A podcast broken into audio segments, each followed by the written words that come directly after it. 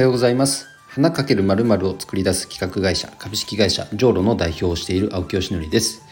えー、今日はですねあの日頃当たり前のように使っているこの言葉ですね。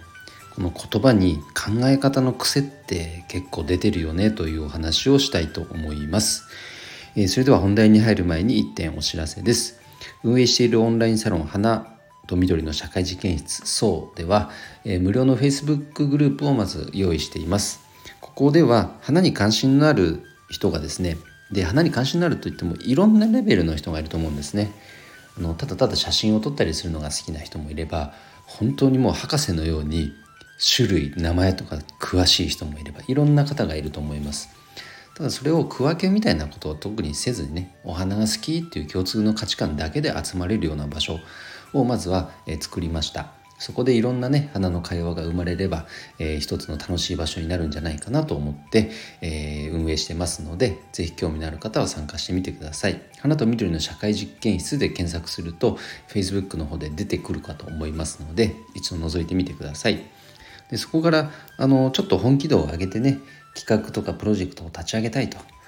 で業界の専門的な勉強をもっとしたいという方はあの月1500円になりますけど有料のグループスラックの方で、えー、に移行していただいて、あのまあ、そちらのクローズドイベントを楽しんだりというコンテンツも用意していますので、えー、関心のある方は覗いてみてください、えー、それでは今日はですねこの日頃扱っている言葉ここにね本当に考え方の癖が出ているよねという話をしたいと思います。これはあの僕自身、まあ、自戒の意味を込めてね、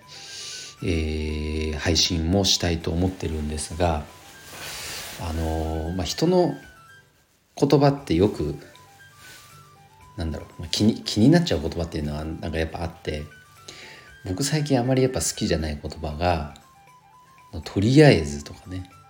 「あのできたらやるね」とかこの決めない発言ですね これやっぱりあんまり良くないな良くないなっていうか僕はあんまりちょっとそういう考え方を持ちたくないなと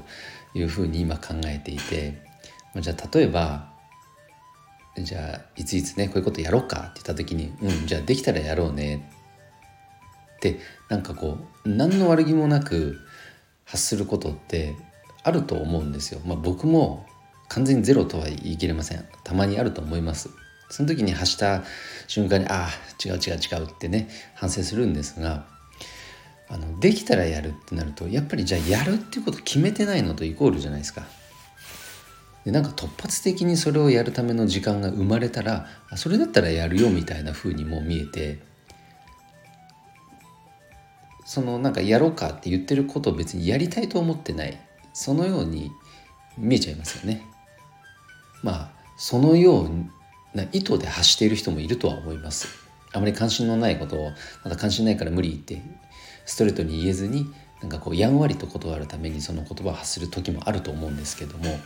できたらやるね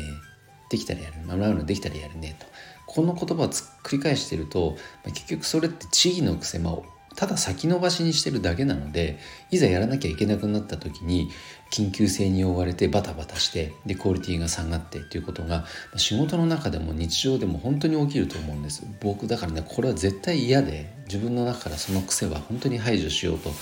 日々日々なんかこう意識はしています、うん、あともう一個うんとできたらやる。あとそうだね。その言葉の癖。まあ、僕も毎日このスタイフ配信してるのであのよく聞いていただいてる方ああ青木さんってこういう言葉の癖があるななんていうふうに聞いていただいてる方もあるかと思います。それがいいか悪いかまあともかくとしてそこのやっぱ日々扱う言葉には思考の癖が出るのでやっ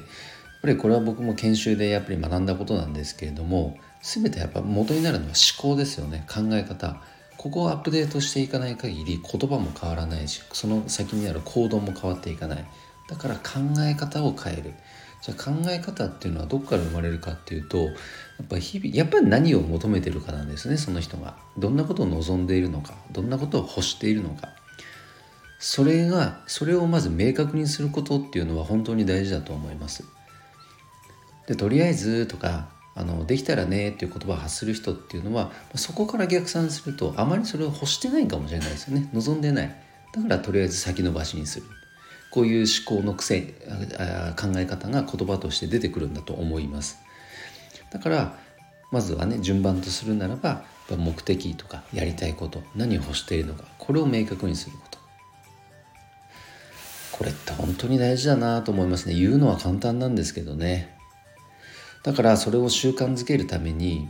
僕もやっぱり日々あの手帳にそれをちゃんと書いてねあのそれを見るようにしてます。一時この紙の手帳の意味合い存在意義が正直分からなくなってあえてね手放してみた時期ってあるんですよ。別に電子化すりゃいいじゃんって思って見るだけなら別にね電子化していつでもスマホでもパソコンでも見れるような状態にしといた方がそれでよくないって思ってた時期があったんで試してみたんですよ。そしたらね見事にねその自分のね思考が薄れていったのが分かりました。ね不思議ですね。やっぱ紙でちゃんと見ないと定着していかないっていうことが自分の体験談としてはありますので今紙の手帳をやっぱり日々見るようにしています。でその思考が明確になっていくとああの目的とかやりたいことが明確になっていくとその思考がかんあの明確になっていくのでそこから出てくる言葉っていうのも変わっていくという順番なのかなと思っていますのでえー、っと是非ねなんかその自分の考え方をアップデートしていきたいそんな方は紙の手帳を使ってみてください。えということで今日はですね日々扱う言葉の中には考え方の癖が出るよねというお話をさせていただきました。青木さんいいねと思っていただける方、えよかったらフォローしてください。ということで今日の配信は以上で終わります。今日も一日頑張ろう青木よしのりでした。バイバイ。